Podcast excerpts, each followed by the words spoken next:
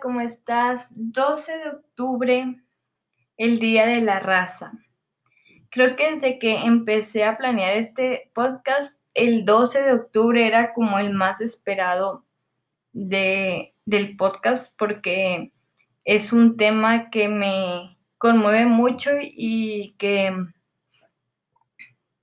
tengo un cierto dolor por lo que está pasando en el mundo sobre la justicia social este, eso engloba equidad de género, equidad de, color de tu piel, de, de posición económica, racismo, feminismo y todo lo que tú le quieras poner. Em, en este episodio es, tengo a dos invitadas súper especiales desde el otro lado del mundo, bueno, yo que estoy en México, hasta Australia. Ellas son mexicanas, pero están en Australia ahorita estudiando. Y pues ellas nos van a hablar un poco más de la justicia social porque realmente saben un poco más que yo y están estudiando eso. Y me encanta todo lo que hablamos y pues yo quiero invitarte a que puedas abrir tu corazón, abrir tu mente y tu perspectiva hacia todo esto y que puedas tomar notas si es necesario y, y que no solo sea algo que escuches, que también lo pongas en acción. Obviamente todo tiene un proceso, no te puedo decir que yo estoy en la super perfección, pero es necesario tomar acción a estos temas. Bueno, para ya no hacerla más larga, te dejo con la plática que tuve con Alexa y Steph. Buenos días, tardes, lo que estés escuchando. Espero que estés muy bien. Estoy aquí con dos amigas desde el otro lado del planeta. Yo estoy en México, ellas están en Sydney. Eh, son Alexa y Stephanie y pues ya no quiero decir mucho de ellas para que ellas se presenten. ¿Quién empieza? Ah, no sé la que quiera, si quieres Alexa, Stephanie, la que ustedes quieran. Bueno, a ver, yo empiezo. Soy Alexa, este, soy mexicana, obviamente, eh, no, originalmente soy de Chihuahua o de Juárez, este, pero ya llevo acá en Australia cuatro años y estoy haciendo mi, licenciatura en teología y obviamente pues tengo una super pasión por lo de justicia social. Quien me siga pues, se da cuenta de eso creo que al primer día. Y sí, estoy súper contenta de, estar aquí contigo, Ana. Súper. Y mi amiga Stephanie, ¿qué es Yo soy Steph, me bauticé como Steph acá en Australia, pero me llamo Stephanie, obviamente, nomás por popular. Tengo tres años y medio acá en Australia. También estoy haciendo mi licenciatura en teología como Alexa. Ella tiene un semestre más que yo. Yo voy en mi primer semestre. Y pues sí, tengo 23 años. Creo que ya lo dije, soy de Tijuana. y ya, es todo. Súper. Bueno, ya vamos así en caliente al tema. Bueno, eh, no sé, o sea, va a ser preguntas y si quieren de que puntos de vista diferentes o ahí me van diciendo de que yo me, yo una, yo la otra, ustedes me van diciendo. Tú nos vas a tener que decir quién hable, porque si no, las dos nos vamos a andar hablando. ok, bueno, eh, ¿qué es la justicia social? O sea, yo sé que muchos ya como lo tenemos con esto que ha venido últimamente, como que ya sabemos un poquito de la justicia social, pero qué es en sí y cómo es la diferencia entre el mundo y como bíblicamente, si quieres, Alexa me dice una parte y Steph otra o como quieran. Va. Entonces, o sea, la pregunta es, ¿qué es la justicia social? ¿Como en la perspectiva de la iglesia? O? En la perspectiva de la iglesia y en la perspectiva del el mundo. Híjoles. Bueno, es una pregunta muy amplia y obviamente estaría súper padre que la justicia social se pudiera definir con una oración, pero yo creo que es un tema mucho más complejo de lo que nos imaginamos. En perspectiva de la iglesia, pues por lo que, lo que yo he aprendido, lo que he leído, al menos en mi propia opinión, yo creo fielmente que la justicia social dentro de la iglesia es el llamado que Jesús nos dio a todos los creyentes, que es poner el Evangelio en acción, que es ser los pies y manos de Jesús aquí en la tierra, que es amar antes de, antes de querer cambiar a alguien, que es apoyar antes de querer traer este, como algún juicio y que más que nada que no importa quién sea la persona, que Jesús nos llamó a amar, sin importar lo que la persona crea, haga o diga. Y obviamente eso se dice fácil, pero pues hacerlo cuesta mucho. Y, y yo creo pues justicia social en la sociedad pues se puede ver un poquito similar, pero obviamente no se tiene la fundación bíblica, no se tiene esta fundación de, de Jesús, del mandato que, que nos dio Jesús, ¿no? Entonces yo creo que en sí es traer una equidad a la comunidad, pero la equidad no significa que todos, o sea, que todos tienen que pasar por el mismo proceso, porque hay una desventaja ya en la sociedad. Entonces, como justicia social, tienes que traer esa equidad, pero hay unos a los que los tienes que apoyar más que otros por el simple hecho que están en desventaja socialmente. Súper. Ya, creo que como lo que dice Alexa, yo, yo no veo las dos muy diferente o sea, obviamente como cristianos conocemos un poco más el corazón de Dios y sabemos que tenemos un por qué queremos ver justicia, vemos porque la justicia es parte de quien Dios es y es algo que cuando Él vive dentro de nosotros nos motiva a querer, o sea, el Espíritu Santo nos motiva a querer ver justicia, a querer ver el mundo restaurado. Cuando se trata de en, en el mundo, o sea, en lo secular, creo que la gente tiene ese mismo sentir también, pero a veces no es a través de Dios, es simplemente porque ven algo que, está que es injusto y dicen, no, ¿sabes qué? O sea, está mal, tenemos que hacer algo, pero creo que a veces en lo secular ni saben pues de dónde viene. A mí me gusta pensar, no sé qué tan correcto sea, pero a mí me gusta pensar que como estamos hechos en la imagen de Dios, toda la creación, hay algo dentro de nosotros que nos llama a un mundo eh, mejor. Y no creo que en sí se puede explicar, creo que solo está en nuestra naturaleza, es un instinto que Dios ya nos dio. Súper. Este, sí, yo también como hoy en la mañana estaba leyendo el Mateo 5, las bienaventuranzas, estaba diciendo de que, wow, o sea, neta, si lo ponemos como en perspectiva justicia social, es todo, porque pues vas de, desde ser manso, luego lloras por lo que, no me acuerdo bien, déjame mejor, me meto aquí a mi Biblia porque si no voy a andar diciendo cosas que no son. Y no quiero andar diciendo cosas que no son. Este, ya, que pues primero es la pobreza espiritual, luego es que pues Dichoso es el que llora porque pues será consolado, los mansos, que el mundo será, entero le pertenecerá. Luego el que tiene hambre de justicia, ahí está literal la justicia social, que dan satisfechos, que tienen compasión de otros, tienen un corazón limpio y hacen las paz y los que sufren persecución. Bueno, pues yo estaba viendo de que pues realmente están los pasos para seguir, o sea, toda la Biblia te dice como qué, debes de hacer para tener esa justicia social o, tratar a, las personas igual como pues Jesús lo hizo gran ejemplo, pero yo creo que el resumen de todo este tema para mí es las bienaventuranzas. No sé qué opinan ustedes, no sé cómo, cómo creen, este, y también cómo se imaginarían un mundo que siguiéramos Mateo 5 tal cual. Si quieres empezar tú, Estef.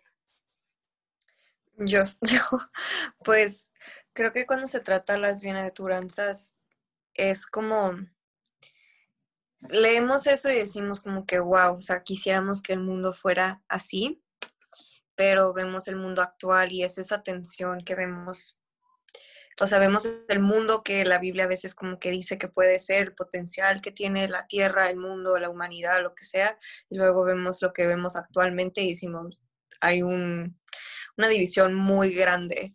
pero si nos enfocamos en Mateo 5, como dices, la bienaventuranza de, este, ¿cómo, ¿cómo va el que dice que, solo menos en inglés, pero el de los que lloran serán consolados o algo así. O sea, si vemos como algo que hemos pasado como mundo un poco más visual, porque creo que ya estaba antes un poco más en tu cara la tensión de racismo y el dolor que la gente está experimentando en las protestas o en los feminicidios en México.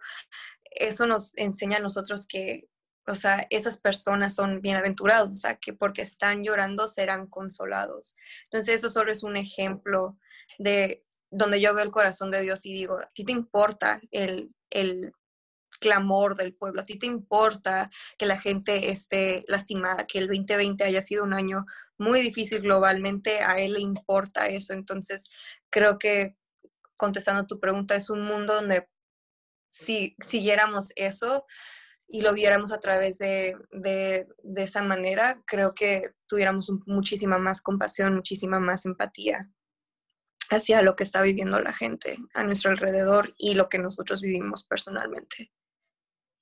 No sé qué opinas tú, Alexa. Sí, o sea, estoy totalmente de, de acuerdo con lo que dice Steph.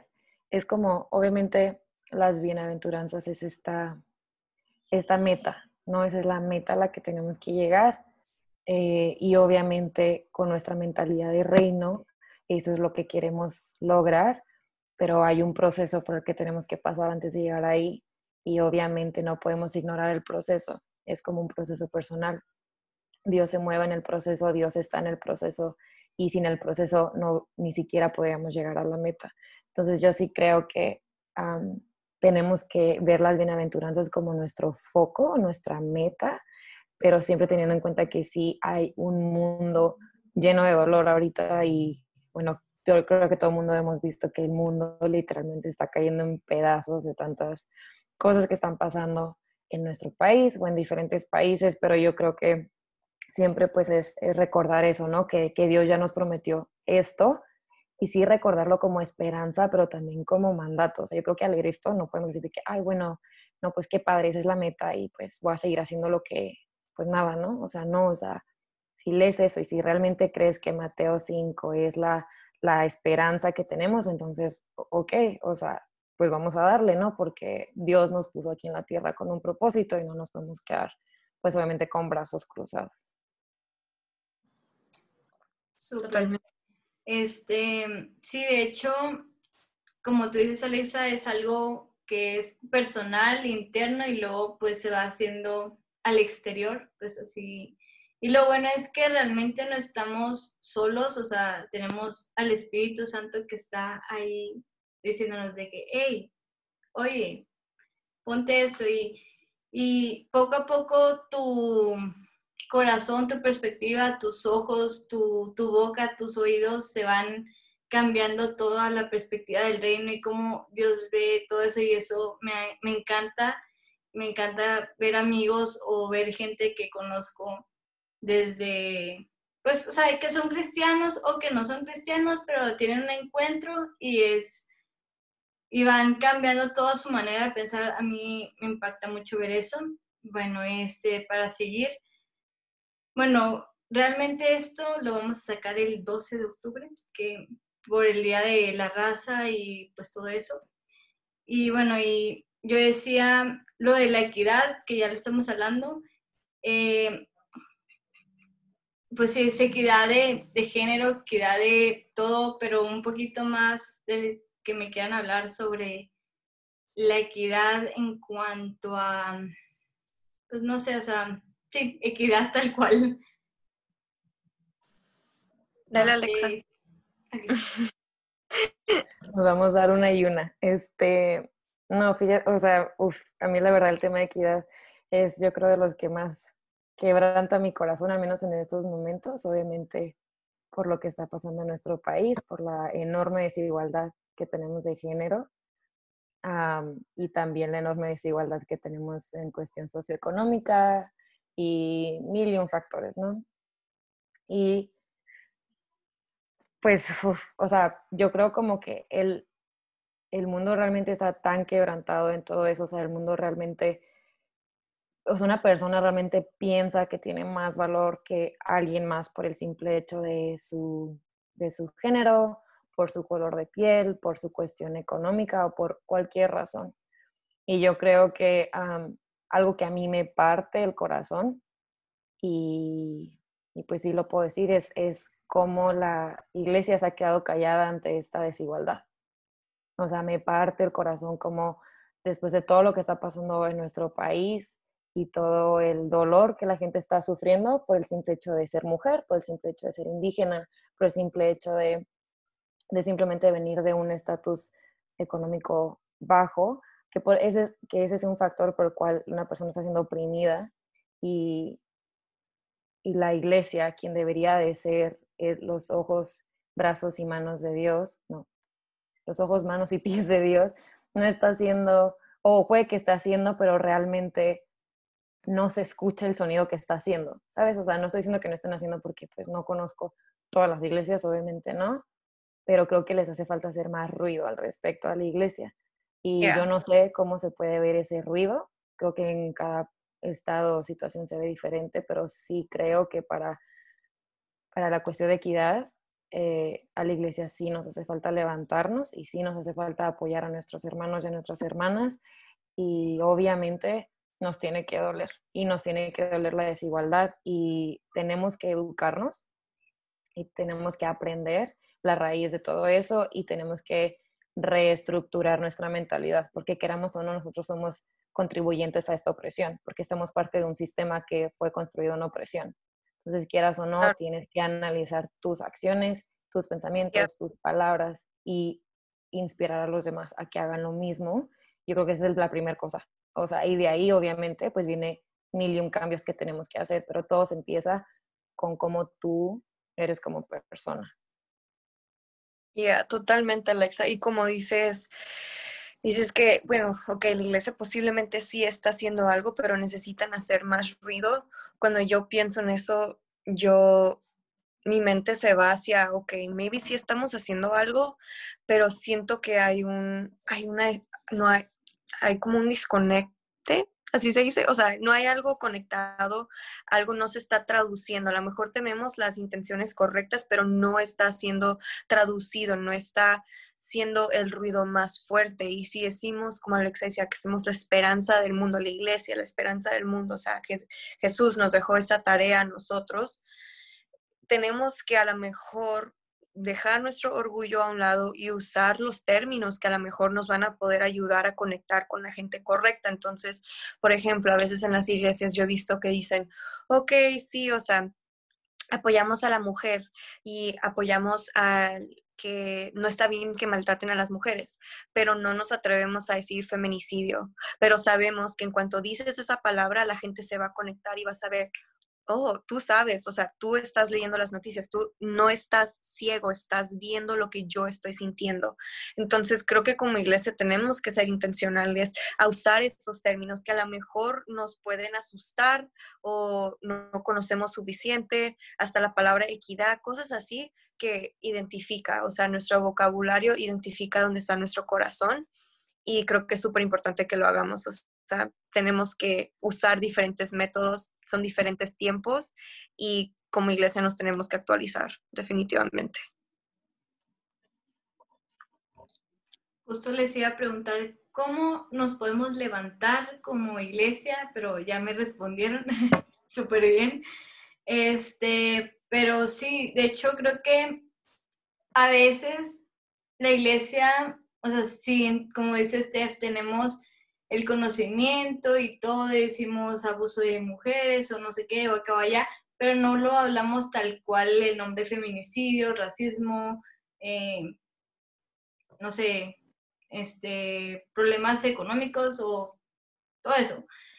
Pero yo creo que cuando llegan las palabras claves a la iglesia como feminicidio, racismo y que son palabras fuertes en sí en general, a veces como que como cristianos nos no nos asustamos, pero sí es como que una cierta reserva, pero no sé cómo explicarlo, pero no sé, no sé si me entienden. Y, y es como ir rompiendo esa barrera en la iglesia de decir las cosas tal cual y como son, no poniéndole nombres o algo menos. Y, es muy importante con eso que decían de alzar el o hacer más ruido como iglesia, algo más que se les ocurra como para levantarse en la iglesia en todo esto, aparte de hacer ruido tal cual de hablar en la iglesia. Bueno, pues lo podemos contestar las dos, pero ya me hizo acá mis ojos de que creo que una parte también que decía Alexa, sin importar quién es la persona, necesitamos diversificar nuestros círculos. O sea, creo que los tiempos de solamente rodearnos de lo cómodo, de rodearnos de lo que es familiar, lo que conocemos, por ejemplo, yo mi mamá era muy conservadora creciendo y de que no, con esos amigos no te juntes, ¿sabes? O sea, como que era mucho de que no, no, no, o sea, cuidando mucho mis influencias. Creo que tenemos que dejar un poquito eso al lado y tener tanto miedo de ensuciarnos las manos y, y decir, ¿sabes qué? O sea, vamos a ir a las protestas, a lo mejor eso es algo, una idea muy radical, pero vamos a ir y vamos a escuchar, vamos a ir a las clínicas de aborto y vamos a escuchar en vez de darles biblazos a las mujeres, vamos a tener conversaciones, no para cambiar su mente, pero para entender, para tener empatía, para crecer en conocimiento, para no tener solo una idea blanca y negro y así es lo, esto es lo que dice aquí mi Biblia, pero la persona al lado de ti puede estar leyendo la Biblia totalmente diferente. Entonces, creo que tenemos que estar en las calles, tenemos que tener nuestro oído al corazón del pueblo, o sea, al corazón de lo que están diciendo. No, no creo que podemos hacer decisiones de nuestra fe desde lejos y desde nuestras casas seguras, donde nadie nos va a tocar y no va a entrar ningún espíritu malo, como le quieras poner. Creo que tenemos que ir allá afuera. Sí, yo estoy, totalmente de acuerdo. Y claro que esto no se trata como de, de echarle pedradas a la iglesia, nada, ¿no? O sea, creo que al menos yo, bueno, Steph y yo, por los que no saben, somos mejores amigas, nos conocemos ya de varios tiempo y yo sé y puedo decir, hablar por las dos, que el corazón de ninguna de nosotras es, es eso, ¿no? O sea, pero lo que sí es de que obviamente viniendo de un contexto cristiano y pues obviamente tiendes a tener ciertas expectativas hacia la iglesia. ¿Por qué? Porque pues es nuestro mandato, o sea, no tenemos excusa ahora sí, ¿no? O sea, literal, la gente afuera, la gente que no, no cree en Dios o así, tal vez ellos lo hacen por el simple hecho que tienen ese como corazón por la humanidad, pero pues porque si ellos tienen ese corazón, nosotros lo deberíamos de tener lo doble, lo triple que ellos, porque nosotros tenemos una fundación de que el creador del universo nos, nos llamó a traer justicia. Entonces yo creo cuando realmente piensas en eso, tal vez no sé, siento que eh, como iglesia hemos caído mucho en, el, en esto de que, ay, no, pero, o sea, bueno, vamos a orar y, y ya, ¿no? Y pues esperar que un milagro, que un milagro pase. Y es como que sí, o sea, obviamente, obviamente el poder de la palabra y el poder de la oración es súper poderoso y el, y el Espíritu Santo este, puede actuar por medio de lo que sea, eso no hay duda, pero también creo que nos toca ser un poquito más activos en lo que, en lo que predicamos. O sea, no me puedes venir dedicar de gracia si no la vas a poner en acción. Y tal vez estoy siendo un poquito dura con esto, pero yo creo como que, sí, o sea, yo no entiendo el por qué criticar las, las protestas o por qué criticar el hecho de que alguien quiera cambiar cómo las cosas se han hecho. Y si, y si se quieren cambiar, pero, o sea, si a ti no te afecta, o sea, entonces tienes que informarte el por qué a esa persona le está afectando tanto que es capaz de hacer una protesta. Y nunca sabes, tal vez al tener una conversación con una mujer feminista o con una persona que esté a favor del aborto o con una persona que, que no sé, que a los grupos indígenas o lo que sea, si tú estás dispuesto a tener una conversación y escuchar su perspectiva antes de querer imponer la tuya, creo que es ahí donde te podrías dar cuenta que realmente hay ahí el corazón de Jesús también. Y obviamente yo no estoy diciendo que todo, o sea, todo eso es perfecto, claro que no, pero yo sí creo que tiene un principio. O sea, la gente está cansada. La gente está cansada de ver muertes, la gente está cansada de ver opresión, la gente está cansada y con todo el derecho tienen que levantar la voz y yo de verdad, tal vez si yo estuviera en México, yo estaría ahí en las protestas y estaría apoyando a las mujeres porque obviamente yo soy mujer y a mí me duele ver que maten a mujeres en México y que la gente ya se acostumbró, ay, me emocioné que tiré el audio, que la gente ya se acostumbró a ver este, este tipo de dolor y, y, y, es como que, ay, no, pero, pero no hagan eso o no rayen los murales. Y es como que, discúlpame, o sea, es la vida de una persona. El mural lo recuperas, el mural se limpia, pero la persona no la recuperas, a esa mujer ya la pierdes, o sea, no sé. La verdad me... me ¿Mm? no solo a la mujer, a la familia también, o sea, si una muerte no solo representa a la mujer, representa a toda la familia y todos los problemas y la, depresión y la tristeza y todo lo que va a causar en, esa comunidad. Claro, y yo creo que es un cambio que, que tal vez nos va a, tocar que pase años, tal vez para poder ver un gran cambio, pero aún así creo que como iglesia nos toca mantenernos al, al primera fila de todo eso. Yo creo que a veces nos hemos mantenido un poco al margen en todo eso porque no queremos causar polémica o porque no queremos, ¿cómo se dice? Como hacer algo que no sea aprobado por lo relevante ahorita, ¿no? O sea, que es relevante. Y es como que, si, no sé, o sea, yo siento como que si como iglesia estás apoyando el movimiento en Estados Unidos de Black Lives Matter, yo espero que estés apoyando el movimiento feminista en México, porque, perdóname, pero eso es lo que nuestro país está sufriendo. Entonces, no sé si respondimos tu pregunta, Ana, pero eso es un poquito... sí, definitivamente. Y como dices Alexa, que estamos como un poco en lo relevante y aquí y allá y que se ve bien, que está funcionando ahorita, pero y también me encantó la parte de Steph de que es que es una vida, no solo es una vida, es la familia, eh, la ciudad donde esté, bueno, si está en un pueblito o es, no solo es una cosa que lleva, o sea, todo un, te iba a decir ecosistema, pero no es un ecosistema, pero toda una ciudad o pueblito o un grupo de gentes.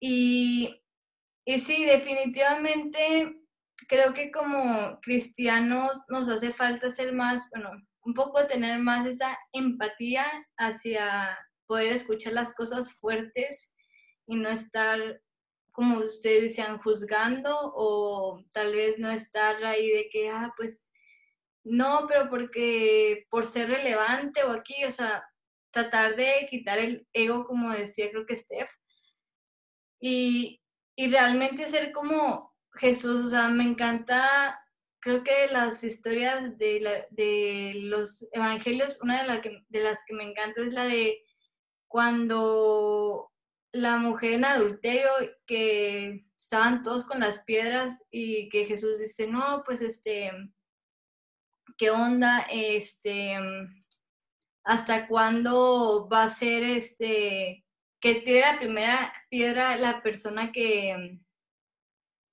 que pues, que tenga sin culpa y pues todo el mundo se fue y dejaron sola y creo que tenemos que ser más como Jesús y ser más, reflejar más ese amor y darlo y, y, recibirlo, porque a veces, muchas veces esas personas que están tan heridas, las vas escuchando y, y sí, hace el amor, pero también recibes una gran bendición de pues el poder servir a, a, otro y no solo es como, ah, servir a una persona porque fui y le di la despensa o algo así. A veces solo con escuchar es con servir. Y bueno, este, me acuerdo que en uno de tus blogs, de tu blog, Steph, dijiste algo de, hablabas de algo del racismo y, ah, ya, ya me acordé, que era algo de, pues, que tú habías experimentado un poco el racismo latino en Estados Unidos ¿Quieres contarnos un poquito de eso? Yeah, es, es, muy interesante la manera en que yo he experimentado, no creo, no sé si se llamaría discriminación o racismo, porque mi experiencia es muy diferente porque al verme no imaginarías que soy mexicana. Entonces, eso en sí es problemático porque pues, tenemos los estereotipos, ¿no? Pero para mí no es tanto cuando la gente me ve ni cuando me escucha hablar porque tengo el acento mm, bastante americano, pero es más bien cuando yo les cuento como que, ah, soy mexicana o, ah, este, mi familia es, mi, familia vive en Tijuana. O sea, ahí es cuando yo he experimentado como que el prejuicio de que, ah, todo estaba bien, pero en cuanto digo eso es como que, a ver, ¿cómo que? O sea, como que, ¿cómo que eres mexicana? Entonces es, es muy interesante, especialmente cuando Trump empezó hacer su campaña, eh, creo que la gente se, se, sintió un poco más cómoda de hacer ciertas preguntas. Por ejemplo, la gente se me acercaba y me decía como, ah, escuché que eres mexicana, ¿qué opinas de la, qué opinas de lo que Trump quiere hacer con la pared? O sea, ¿qué opinas con lo del muro? No sé cómo le digan, ¿no? ¿Qué opinas de esto? ¿Y qué opinas de eso? Y, y era así como que, pues yo no te estoy preguntando qué opinas de tu país, o, sea, como que me sentía tan diferente, como que me señalaban y era como que, hey, o sea, tú eres diferente. Incluso estando acá en Australia me toca mucho de que no, no eres mexicana o me, me llegan a pedir mi identificación y he tenido policías a veces que hasta se ríen, o sea, porque no creen que son mis documentos, o sea, y es muy raro porque, o sea, si yo quisiera, yo pudiera disfrazarme como güera y seguir mi vida, ¿sabes? Pero yo amo mi país, yo amo México, no me da vergüenza ser de México. Entonces yo he tenido que ser muy intencional como de no, o sea, donde yo esté, yo soy mexicana. O sea, si la gente quiere pensar que soy americana, ese es su problema, pero yo no me avergüenzo de donde soy, ¿sabes? Y incluso Alex y yo somos de dos ciudades súper peligrosas, o sea, son, ella es de Juárez, yo soy de Tijuana, y así incluso eso o sea, la gente se puede quedar como, ah, ¿cómo que eres de Tijuana? ¿Sabes? O ¿cómo que eres de Juárez? Pero es reconocer, o sea, ¿por qué te vas a avergonzar de dónde eres? ¿Sabes? Entonces, no sé, es, es interesante y especialmente que estoy comprometida con un americano. Ahí es, ese es otro, esa es otra onda también y, o sea, teniendo la responsabilidad de algún día pensar cómo vamos a criar nuestros hijos, que van a ser 50-50, que, o sea, odiaría que algún día ellos se sintieran avergonzados de ser americanos o se sintieran avergonzados de ser mexicanos. Creo que es súper importante ser orgulloso de dónde vienes. No sé si Alexa, creo que Alexa también ha experimentado ciertas cosas aquí en, en Sydney. Este, no sé si quieras contar alguna experiencia que hayas experimentado. Listo. Bueno, ¿qué, ¿cuál ha sido tu experiencia con todo esto de racismo y discriminación, Alexa? pues, bueno, yo, igual que Steph, vivo en frontera, solo yo vivo pues obviamente en frontera con, con Texas, ahí en Juárez. Y pues yo estudié la prepa y parte de la universidad en, en, El Paso, que, pero es realmente la mayor parte de esa ciudad son mexicanos. Pero yo creo como que obviamente siempre hay este estereotipo hacia los mexicanos, ¿no? Y, yo creo que yo sí lo sentí un poco más al venirme acá a Australia, obviamente en cuanto les dices que es de México. Lo primero que te preguntan es este, que, la, que el muro, que qué pensamos del muro, que cómo está la situación, o que Trump, o sea, siempre es lo primerito, o si no, que, que la serie de narcos, que si ya la vi, cosas así. Y obviamente pues es como que te da risa y todo, pero yo creo que llegó un momento donde dices como que, bueno, pues, o sea, ya no, o sea, creo que México es más que eso. Este, pero yo, no sé, o sea, yo no, no, al menos siento que no puedo decir que he sufrido así algún tipo de discriminación fuerte. Realmente ha sido muy poco y más bien han sido comentarios, em, pero de ahí en más creo que no he vivido algún, yo creo que más bien han sido prejuicios, o sea, sí me han como que puesto en una cajita por el simple hecho de ser mexicana o lo que sea, o me han dicho cosas que de mi acento al hablar inglés, pero yo creo que llegué a un punto donde yo tuve que hacer pases con eso, o sea, por ejemplo, digamos, con el acento, algo tan pequeño como el acento. Eh, que yo tengo un acento mexicano, pero medio combinado con el americano porque pues estuve en la prepa allá. Entonces como que no está tan fuerte, pero pues aún así, ¿sabes? Eh, entonces yo tuve que hacer pases con de que, o sea, sí, tengo acento, obviamente no soy americana, o sea, no soy de Estados Unidos, soy de México, no voy a hablar como hablan alguien que es de Estados Unidos porque pues no soy de ahí, o sea, realmente, o sea, sí soy, pero pues no soy. O sea, mi, mi, mi background, o sea, mi contexto es mexicano y no voy a sentir vergüenza por el simple hecho de tener un acento o por tener el color de piel más moreno o lo que sea, ¿sabes? O sea, como que no quise paz con eso y ya cuando, cuando me dicen comentarios, yo siempre digo que me dicen que del muro, yo, ah, sí, ya tenemos uno. Así, o sea, es como que digo, sí, ya, ya está. O me dicen cosas de las drogas y yo de que, ah, no, no, yo no. O sea, es como que ya la verdad no le presto atención, pero pues obviamente sí creo que, que pues no está bien, pero obviamente como mexicanos pues tampoco nos quedamos atrás porque pues el racismo en nuestro país existe, o sea, somos súper, es un país súper clasista, o sea, somos la verdad muy clasistas y a qué se viene eso, pues al color de tu piel, y lo, ves en, lo vemos en todos lados, lo vemos en, el, en los medios de comunicación, en, que en las novelas, que en esto, que, o sea, lo vemos en todos lados, hasta en la misma iglesia, o sea, entonces creo que no nos quedamos atrás, no podemos decir que el racismo en México no existe, porque pues sí existe y obviamente entre más clara tengas la tez de tu piel, pues más, más bonito te van a hablar o más bonito te van a tratar o más bonito físicamente eres y pues obviamente yo creo que eso es algo que está muy arraigado a nuestra sociedad y pues no está bien. Y yo sí siento que pues nos toca otra vez, igual que los, los otros casos, nos toca concientizar nuestra forma de pensar y, pues realmente cambiar, o sea, no, pre, no poner prejuicios en las personas por el simple hecho de su color de piel. Ya, realmente. Súper. Y bueno, y los dos temas que tocamos hoy fue racismo y feminicidio, feminismo. Este, ¿A ustedes les ha tocado algo por ahí de eso o todo tranqui o qué, ha pasado con eso? ¿Te refieres a si hemos tenido familiares que han pasado por eso? Familiares o pues el típico femenino. Como de bueno, pues no tal cual de que, maten a alguien, pero típico, que estás en México y, y el piropo, cosas de esas que pues como mujer te hace sentir incómoda. Ya, definitivamente. creo que, perdón, es algo que no puedes evitar algo que pasa muy seguido. Me acuerdo, o sea, yo crecí en Estados Unidos y a los 16 me fui a vivir a Tijuana. Y fue así como que un golpe de realidad muy duro. Y me acuerdo que una vez iba caminando por la calle y yo iba bien feliz porque iba a aprender a hacer una recarga del Oxxo, porque nunca había hecho una y yo iba bien feliz de que uh, voy caminando al Oxxo con un amigo y de nada veo una camioneta de, de policías manejando y están como en la troca donde pueden como que estar parados. Y de nada, o sea, sentí el piropo de que me gritaron o algo así y yo me quedé así de que, ¿qué?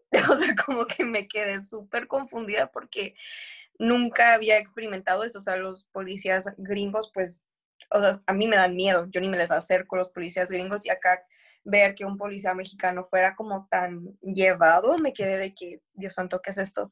Y creo que fue los momentos donde sentí como más, como que, oh, esto es real y no es como que le puedo ir a decir al policía, hey, oye, me siento acosada. No, ellos eran los que me estaban acosando.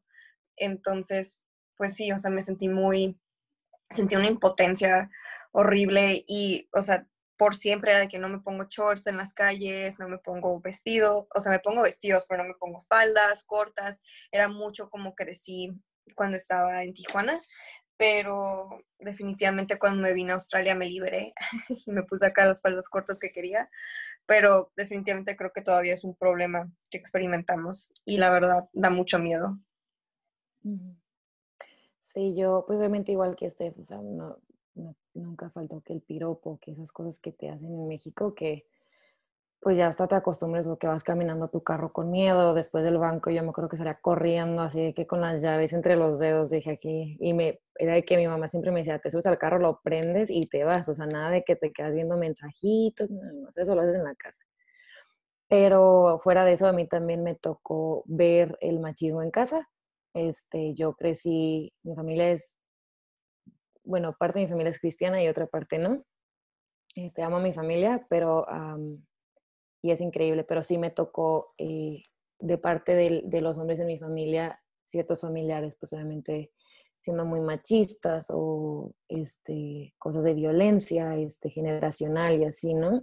Entonces, obviamente, pues mi, mi perspectiva, yo creo también es una de las razones por las que soy tan apasionada por ese tema, porque lo vi, gracias a Dios no lo viví tal cual, pero sí lo vi y obviamente pues es algo que eh, pues no está bien y cuando creces en esos contextos piensas que eso es lo normal y es ahí cuando puedes tú repetir patrones o meterte en relaciones igual tóxicas y repetir y, y hacer que tu futura generación crezca bajo ese mismo patrón, pero yo creo que gracias a Dios me vine acá, gracias a Dios como que me literal me salvó y me ayudó a ver una perspectiva más sana de lo que puede ser esta, este feminismo y este, este, esta hombría, no sé cómo se podría decir, em, y que no se trata de, yo creo que al decir que somos feministas no estamos diciendo que somos mejores que los hombres o que queremos estar arriba de ellos o que que se vayan a no sé dónde, creo que no. Yo creo que no, sino que se trata de, de que creo que por mucho tiempo las mujeres fuimos oprimidas o hemos, hemos sido oprimidos, entonces toca que nos honren un poco y que pues nos respeten, ¿no? Y en, en, casa y fuera de casa, pero pues obviamente todo, todo se empieza desde el hogar. Y pues yo sí creo que si no hubiera sido por la gracia de Dios, yo la verdad pues no sé dónde me hubiera metido, pero gracias a Dios me salvo y ahora tengo una perspectiva más sana de lo que, cómo debe ser un, un hombre, pues, y cómo también debe ser una mujer, porque también está el lado este de donde te puedes enojar como mujer y decides de mandar todo para, para muy lejos y decir, no, o a mí nadie me vuelve a lastimar y, y te vuelves de corazón frío. Y la verdad, yo podría decir que en todo su derecho están, porque sí es muy fuerte, pero yo siento que es ahí donde entra Dios y te ayuda a encontrar el perdón y la gracia y ayudar como a encontrar este balance. Entonces yo por eso digo, o lo he dicho en mis redes sociales, pues que sí me considero pues feminista, pero no porque quiero oprimir a nadie, sino porque quiero levantar. Eso es lo único que quiero hacer. Ya, y creo que lo que dices, Alexa, de, de, vivirlo en tu casa es algo que yo también creo que he vivido. Creo que hay ciertos grados de machismo también. Creo que es algo que a veces no examinamos, o sea, y tenemos que estar conscientes de que aunque sea un grado chiquito, o sea, sigue siendo machismo, ¿sabes? Aunque sean pequeños comentarios, aunque sea algo suave, o eh, creo que como mujeres tenemos que tomarnos el tiempo de examinarlos y decir como que, ok, esto me han dicho toda la vida, ¿qué opino ya yo? O sea, como que, ¿qué opino yo? ¿Qué, qué opino de mi valor? ¿Qué opino que puedo hacer en el mundo? Porque creo que el, lo que se escucha mucho en las redes sociales como em, en las redes sociales que son como feministas, las cuentas que son dedicadas, mucha gente puede leer eso y decir, oh, están enojadas, o sea, esa no es la manera, bla, bla, bla, bla, bla, pero creo que esa es una falta de empatía porque primero para preguntarte por qué están tan enojadas, tienes que preguntarte por qué, o sea, o sea, si vas a criticar que están tan enojadas, ¿por qué están tan enojadas? Y analizar nosotros de decir, ok, estoy siendo yo parte de eso, estoy yo oprimiéndolas con la manera en que yo vivo mi vida y creo que también, o sea, poniendo a nuestras familias, o sea, por ejemplo, poniéndoles límites a nuestras familias, porque a mí me ha pasado de que mi papá a veces hace chistes y para él son chistosos, o sea, no lo hace con mala intención, es un hombre increíble, lo amo con todo el corazón, pero si llega a hacer comentarios y yo le he tenido que poner su tate quieto de que conmigo no juegues así, o sea, porque yo no quiero que después eso vaya a formar algo dentro de mi cerebro y me lo vaya a creer, o que juegue así con mi prometido que para nada es machista, o sea, y después mis niet sus nietos, que mis hijos sientan, o sea, tenemos que poner límites aunque es nuestra familia y posiblemente yo nunca pueda cambiar mi papá, mi papá nunca ha dejado a mi mamá manejar en el carro cuando ellos van manejando, siempre mi mamá va al lado y ese es un ejemplo pequeñito de que cuando yo empecé a andar con Parker, de que él me dejaba manejar a todos lados y yo, o sea, me sentía súper rara, era como que, ok, algo diferente, pero regresando cuando vayamos a vivir a México, si mi papá me dice como que, ¿por qué manejas tú y por qué no maneja Parker? Tú como persona puedes ponerle límites a tu familia de que, ¿sabes qué? Eso no es lo que nosotros creemos, nosotros ya no estamos bajo esas reglas, no, o sea, no sé si estoy haciendo sentido, creo que necesitamos ponerle em, un freno si queremos avanzar nosotras como mujeres en, en, creciendo en nuestras ideas, en el feminismo, un feminismo balanceado, un feminismo que está sentado en Cristo, un feminismo que no está como tratando de oprimir a la gente como Alexa dice. necesitamos definitivamente poner mm, este, barreras, no barreras, boundaries, no sé cómo se dice en español, límites. Tenemos que poner límites claros hacia la gente de nuestro alrededor mientras nosotros estamos creciendo. Tenemos que proteger el fuego que está dentro de nosotros. Sí. Oye, Ana, pues algo súper rápido, que sé que ya no se larga. este, no, es que ahorita que estaba hablando Steph me recordó mucho como estos micro, o sea, como que relacionamos lo, del, lo de feministas con con el machismo, ¿no? Y yo creo como que nos has creado un poquito de contexto que yo creo que los micromachismos pueden decir es que no hacen daño, pero realmente es esa, estás como poniendo una pequeña gota en el vaso que ya está derramado, ¿sabes? Y puede parecer una nada, pero imagínate si todo el mundo pone una mini gotita de su micromachismo, pues obviamente se viene una avalancha de agua. Entonces yo creo que como, al menos como iglesia, porque pues yo sé que esto lo estamos tratando de ver desde la perspectiva de la iglesia, yo creo que sí nos toca tener la perspectiva un poquito más abierta para gente que no viene de un contexto normal, se puede decir, ¿no? O sea, voy a poner a mí de ejemplo, o sea, digo, yo no vine de un contexto normal, de mamá y papá y todos felices en casa, o sea, mi historia no fue así.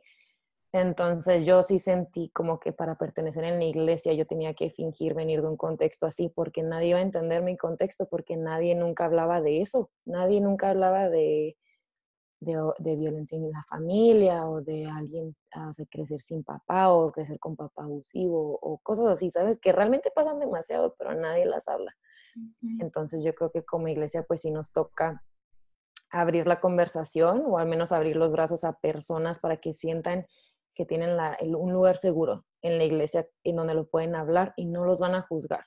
No por el simple hecho que vengan de un contexto distinto significa que están pecando, es el simple hecho que ellos crecieron en un contexto diferente y nos toca, pues ahora sí que abrir la conversación, porque eso puede, realmente si empezamos desde, desde ahí, eso puede prevenir muchísimas cosas que pudieran llegar literal hasta muy al super extremo, pudieran llegar hasta un, digamos, un feminicidio. Pero si tú logras agarrarlo o, ayudarla o ayudarlo desde antes, estás previniendo mucho y estás levantando y estás creando un nuevo normal para esa persona. Entonces yo creo como iglesia sí, sí podemos hacer un cambio muy grande, aunque no lo parezca, pero es, es realmente un cambio muy grande, porque como te digo, yo si no hubiera sido por haber abierto mi perspectiva o haber hecho, aprendido otras cosas acá, yo no sé qué hubiera pasado, ¿sabes? Pero fue gracias a que alguien me habló del tema y alguien me escuchó y alguien me hizo sentir que, que no soy un fenómeno raro, sino que al contrario, que soy normal y que simple hecho tuve un contexto distinto y es todo, un hombre, o sea, me cambiaron. Dios me cambió la vida totalmente. Imagínate, Davita, o sea, tú, Alexa, de 15 años, te hubieran dicho estas cosas, ¿sabes? imagínate el impacto que pudiera tener, o sea, creo que por eso como mujeres que ahorita estamos en nuestros 20, tenemos esta responsabilidad de que una generación nos está viendo y que una generación de chavitas que su normal es crecer con estas noticias, ¿sabes? O sea, porque las redes sociales, ellas también lo ven. No solamente la gente de los 20 años para arriba ve estas noticias, mi hermana de 15 años lo ve. Y tenemos responsabilidad como, como mujeres nosotros ahorita que, que son adultos o lo que sea, de también reconocer que hay una generación que está también pasando por estas por estas situaciones que también se ponen tristes, que también ellas también las están matando. O sea, hay niñas de, de niñas desde los tres, o sea, hasta incluso más chiquitas, que también está experimentando. Entonces, creo que no hay una edad específica para que, o sea, hablemos de esto. No creo que solo es en la mesa de los adultos donde se tiene que hablar esto, se tiene que hablar en las escuelas, se tiene que hablar en los grupos de amigos. O sea, es algo que como nosotros como mujeres ya adultas tenemos la responsabilidad de asegurar a las niñas jóvenes también que nos están volteando a ver de que yo también te escucho, yo también te veo, a mí también me duele, no tengo las respuestas, pero, o sea, estás bien, ¿sabes? Porque, no sé, o sea, me pega mucho por ahí por mi hermanita que tiene muchas preguntas, pero no hay suficientes respuestas para ella. Y ya, o sea, hubiera sido muy chido si me hubieran dicho las cosas que sé ahora a los 23, a los 15, 14, mi mente sería totalmente diferente. Buenísimo. De hecho, o sea, sí, creo que entre, bueno, hablando, pues como mujer y cristiana, entre más vas leyendo, más te vas informando, más vas creciendo, obviamente pues tu mentalidad va creciendo, tu perspectiva en cuanto a cómo verlo en el lado del reino va creciendo y va madurando. Entonces, como decían, realmente sería, si ya estamos en esto que estamos creciendo, madurando, obviamente no tenemos todas las respuestas porque es un, son temas que yo siento que es la punta del iceberg que estamos viendo apenas. Eh, pero si podemos ya desde ahorita apoyar a generaciones abajo que realmente, gracias a Dios, tienen mucha información y todo sale en las redes sociales, es donde están ellos, ¿por qué no usarlas para pues poder documentar, eh, enseñar y cambiar la perspectiva de, de, pues, de las mujeres, del, bueno, en el mundo en general en cuanto a temas de feminicismo, machismo, racismo y todos los ismos. Este, para ya, pues, acabar, ¿qué movimientos o ministerios eh, nos recomiendan para apoyar o pues apoyar o que podamos aprender de ellos en estar informándonos o involucrarnos? No sé qué, ustedes que saben más del tema. Alexa conoce a, no conoce, pero sigue a esta chava, se me olvidó su nombre, yo también la sigo. la chava de Monterrey, Alexa. También. Jessica, Fernández, creo. Jessica Fernández. No es, un, no, es, no es una perspectiva cristiana, pero, por ejemplo, yo no he encontrado un ministerio cristiano tal cual que esté hablando de estas cosas. Si lo hay, me encantaría encontrarlo pero Alexa también ha trabajado con otras organizaciones. No sé si quieras hablar de eso. sí, o sea, yo creo, pues depende del, tema en el que quieras como, como enfocarte, ¿no? Porque, pues sí, depende mucho, pero pues obviamente están, hay organizaciones cristianas como A21, que es del tráfico humano, este, Open Doors, que es de la iglesia perseguida, este, está esta White White, no, ¿cómo era? Blue Ribbon, White Blue Ribbon. Aquí en Australia, en contra de la violencia de la mujer. Ajá, esa es una organización, creo que salió en, en London, no sé, pero es una organización, la verdad no he investigado mucho, pero tuvimos una clase con uno de los directores de esa organización, por eso supimos de ella. Ellos tienen una organización que es como de violencia de género, pero ellos lo ven de una perspectiva de que tienen que educar a los hombres. No tan, o sea, sí ayudan a las mujeres, pero ellos lo ven más como que necesitamos reeducar a los hombres, que se me hace una perspectiva muy padre, la verdad, porque siempre es como hacia la mujer. Este, y en México, pues sí, obviamente, la verdad, igual que Steph, no conozco un ministerio que esté ahorita como apoyando las causas que están como en nuestro país, como eso de feminicidio y, y, tipo la opresión indígena y todo eso, pero obviamente estoy segura que hay, simplemente la verdad yo no me sé, pero sí, este, es esta chava es como una blogger, se llama Jessica Fernández, tal vez para una audiencia cristiana, pues se va a ver muchos que tal vez no van a estar de acuerdo con ella, pero yo en mi opinión siento que es muy buena porque te lo explica muy fácil y te ayuda y te da, te da como pasos que puedes dar o que puedes hacer. Y de hecho hay una organización en Monterrey, Ana, no sé si has escuchado de ella, se llama 21 Mujer o Mujer 21, que son unas, unas chavas que justo las escuché en un podcast de esta, de esta blogger. Son unas chavas que tienen una organización que apoyan a mujeres que han sufrido violencia de género y ellas son psicólogas y te, te enseñan cosas desde cómo las ayudan a restaurarse no solo emocionalmente, pero también físicamente y hasta te enseñan cosas de cómo denunciar si tú, tú, has pasado por algo de eso, cosas así. Y obviamente a mí me encantaría y nada me haría más feliz que ver un ministerio cristiano apoyando estas causas. De verdad, creo que pues hace falta. Y si hay uno, avísenos, mándenmelo por mensaje, por favor. favor. Por eso nos estamos preparando. Sí, aquí estamos preparándonos y al rato que estemos en México, pues ya nos conoceremos en persona, Ana. Pero pues sí, hay mucho trabajo que hacer. Nos toca ahora sí que ponernos las pilas a todos.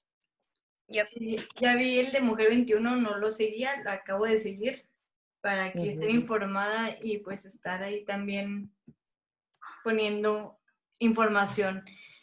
Eh, ay, ¿querías decir algo, Stephanie? No, solo te ah. queremos.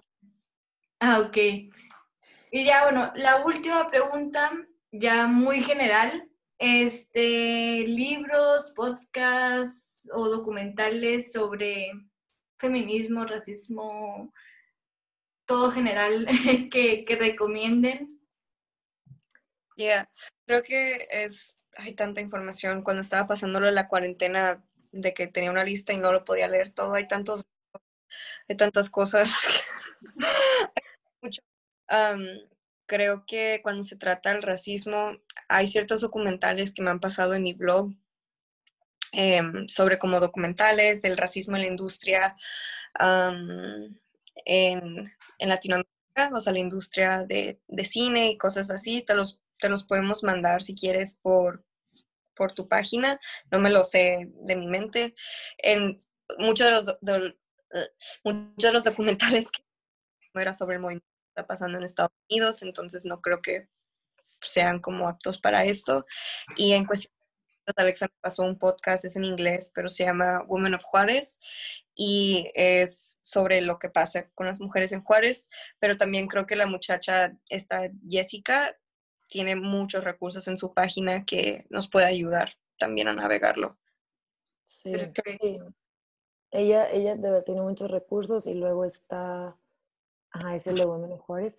Hay otra página en Instagram que se llama como, creo que es Alto Ya No Más, algo así, y te habla, ajá, o sea, te pone los casos de las mujeres y lo hace de una manera como muy informativa, o sea, es que eso es lo que como que yo busco, al menos es como que te informen para que sea fácil para ti, para empezar a aprender qué está pasando y compartirlo.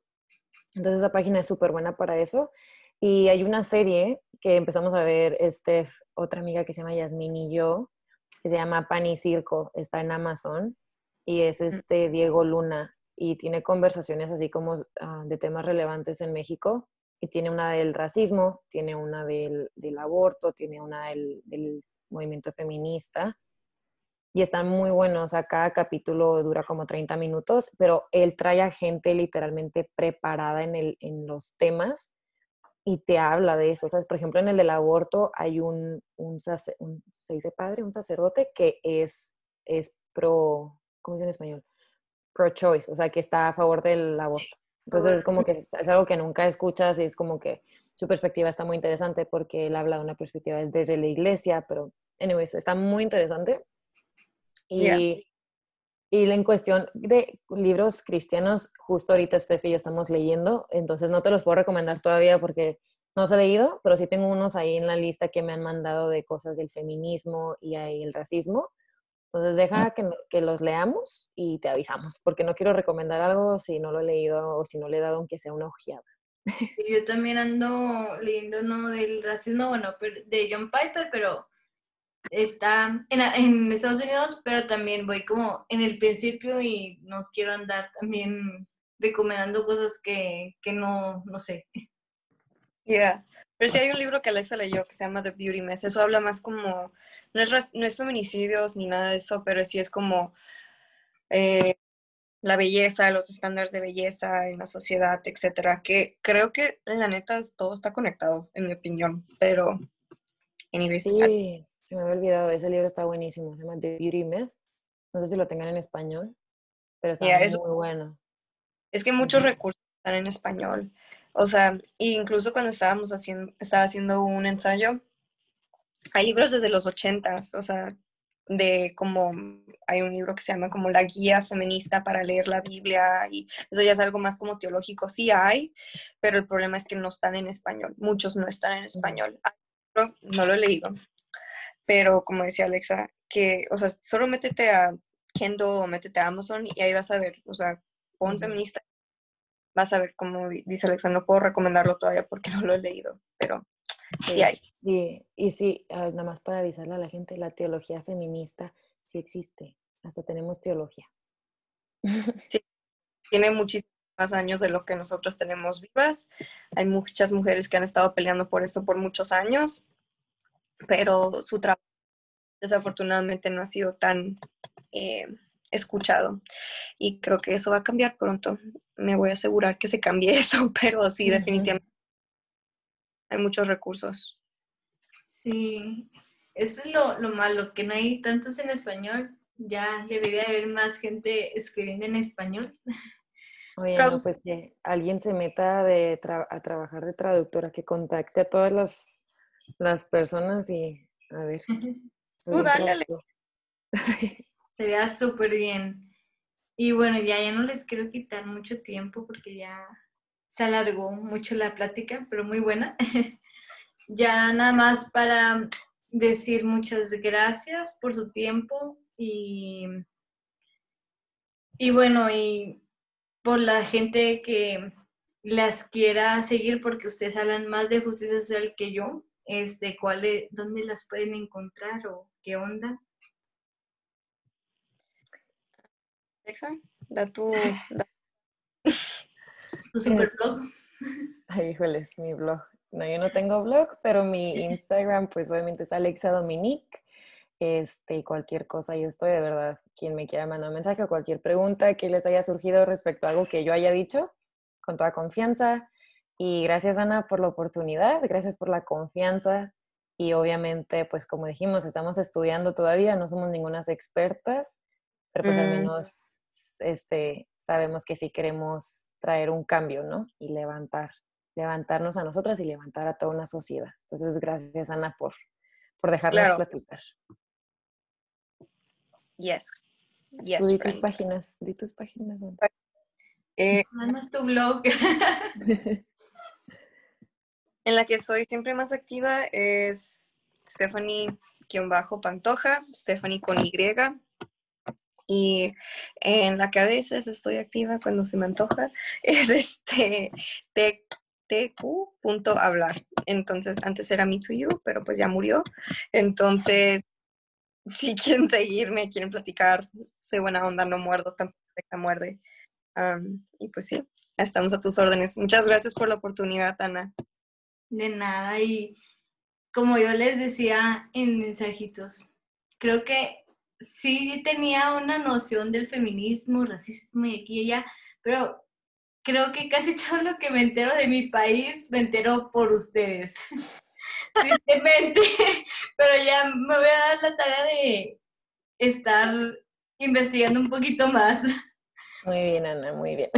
Pero bueno, espero que les haya gustado. Nos vemos a la próxima y muchas gracias, Steph y Alexa.